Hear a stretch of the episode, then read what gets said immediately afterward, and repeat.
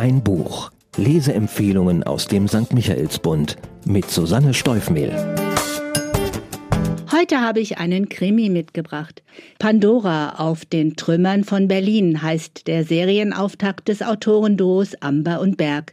Der große Erfolg der Fernsehserie Babylon Berlin nach den Romanen von Volker Kutscher hat ja eine riesige Welle von Kriminalromanen ausgelöst, die nach dem Ersten Weltkrieg und in den 1920er Jahren spielen. Da ist es fast schon etwas Besonderes, dass die Autoren ihre Story in die Zeit nach dem Zweiten Weltkrieg ansiedeln. Sie entführen die Leser in das zerstörte Berlin. Die Stadt ist in Sektoren und schon relativ streng in Ost und West aufgeteilt. Man schreibt das Jahr 1948 und nach der Währungsreform ist die D-Mark das einzig gültige Zahlungsmittel in den drei westlichen Zonen. Viele Menschen leben immer noch in Trümmern. Die Nahrungsmittel sind wegen der Blockade der Russen knapp, die Kehrpakete heiß begehrt. Das ist ein idealer Nährboden für Schieberei und für schlimmere Verbrechen. In den Reihen der Polizei gibt es auch noch viel zu viele Beamte mit Nazi-Vergangenheit, die in ihren alten Seilschaften gut vernetzt sind. Die Autoren. Liv Amber ist eine in Deutschland lebende schwedische Juristin, die das Schreiben zu ihrem Beruf gemacht hat. Gemeinsam mit dem Medizinprofessor Alexander Berg, dessen Spezialgebiet die Psychiatrie ist, hat sie diesen Roman geschrieben.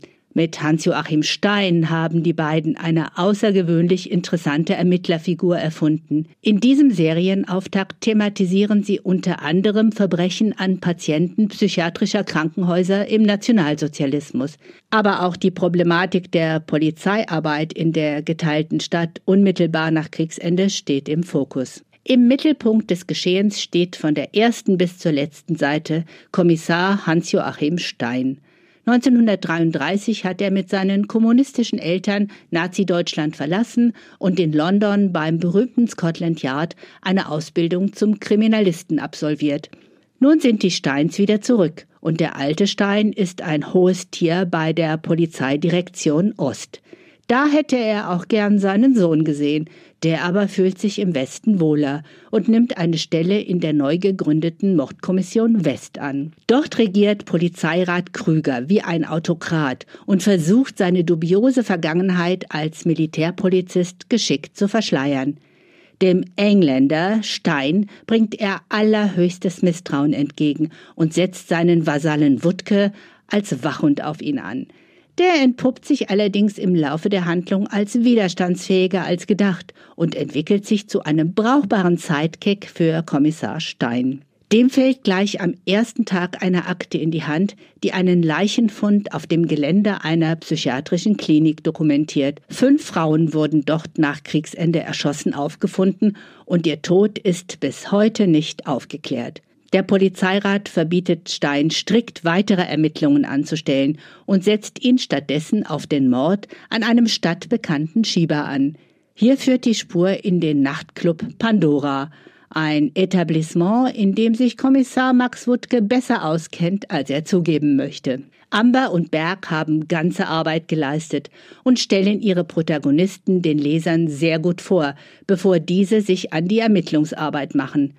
Während Stein und Wuttke herauszufinden versuchen, wer den Schieberkönig Braunke auf dem Gewissen hat, entdecken sie immer mehr Verbindungen zu dem Fall der toten Patientinnen. Sehr einflussreiche Personen, sowohl aus der Politik als auch aus der Unterwelt, wollen aber verhindern, dass auf dem Gelände der Klinik ermittelt wird. Doch sie sind nicht auf die Hartnäckigkeit des Engländers eingestellt, der den Ermordeten unbedingt Gerechtigkeit widerfahren lassen möchte. Sein Partner Max Wuttke muss indes erfahren, dass es für einen Polizisten schwierig und auch gefährlich ist, ein Verhältnis mit einer Prostituierten zu haben. Amber und Berg haben sich intensiv mit Nazi-Verbrechen im Rahmen der Euthanasie auseinandergesetzt. Der klare Sachverstand des Mediziners und der Juristin tut dem Kriminalroman gut. Es wäre fatal, bei einem solchen Thema nicht ordentlich recherchiert zu haben. Es gelingt ihnen hervorragend, die Stimmung der frühen Nachkriegsjahre in Berlin einzufangen. Der sehnliche Wunsch, die Jahre der Schreckensherrschaft und des Krieges zu vergessen und einfach neu anzufangen, war oft stärker als die Bereitschaft, Verbrechen aufzuklären und die Verantwortlichen zur Rechenschaft zu ziehen. In diesen Zwiespalt passt eine Figur wie der aus dem Exil heimgekehrte Stein natürlich perfekt. Weil er durch seine Abwesenheit in den vergangenen 15 Jahren politisch betrachtet eine weiße Weste hat und verhältnismäßig objektiv auf bestimmte Sachverhalte blicken kann, ist er den Kollegen suspekt. Sie sehen ihn als potenziellen Spitzel, sind aber auch gleichzeitig neidisch auf seine vermeintlich unantastbare Position. Seine Unbestechlichkeit wird gleichzeitig bewundert und verachtet. Aber Stein ist beileibe kein Heiliger und hat privat so einige Geheimnisse. Auch alle anderen Figuren sind überzeugend, lebensecht und milieugetreu geschildert. Ganz besonders Kommissar Max Wuttke und seine inneren Dämonen, die ihn seit dem Krieg nicht mehr verlassen wollen. Gut gefallen hat mir auch die Darstellung von Fräulein Lotte Krause. Die Polizeisekretärin wird nicht als kaffeekochende Tippse und Stichwortgeberin geschildert, sondern als selbstbewusste, mutige Frau, die ihren Ambitionen nachgeht. Interessant wird auch sein, wie sich die schwierige Beziehung von Vater und Sohn Stein weiterentwickelt. Ich bin jedenfalls richtig gespannt auf die kommenden Fälle dieses Themes. Alle Krimi-Fans, die gerne eine Zeitreise in die deutsche Vergangenheit unternehmen, kommen hier voll auf ihre Kosten.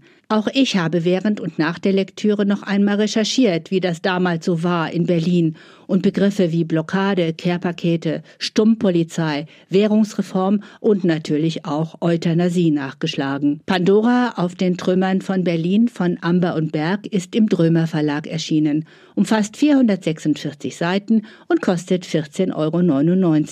Zu bekommen in der Buchhandlung Michaelsbund oder im Onlineshop auf michaelsbund.de. Ein Buch, ein Podcast aus dem katholischen Medienhaus St. Michaelsbund, produziert vom Münchner Kirchenradio.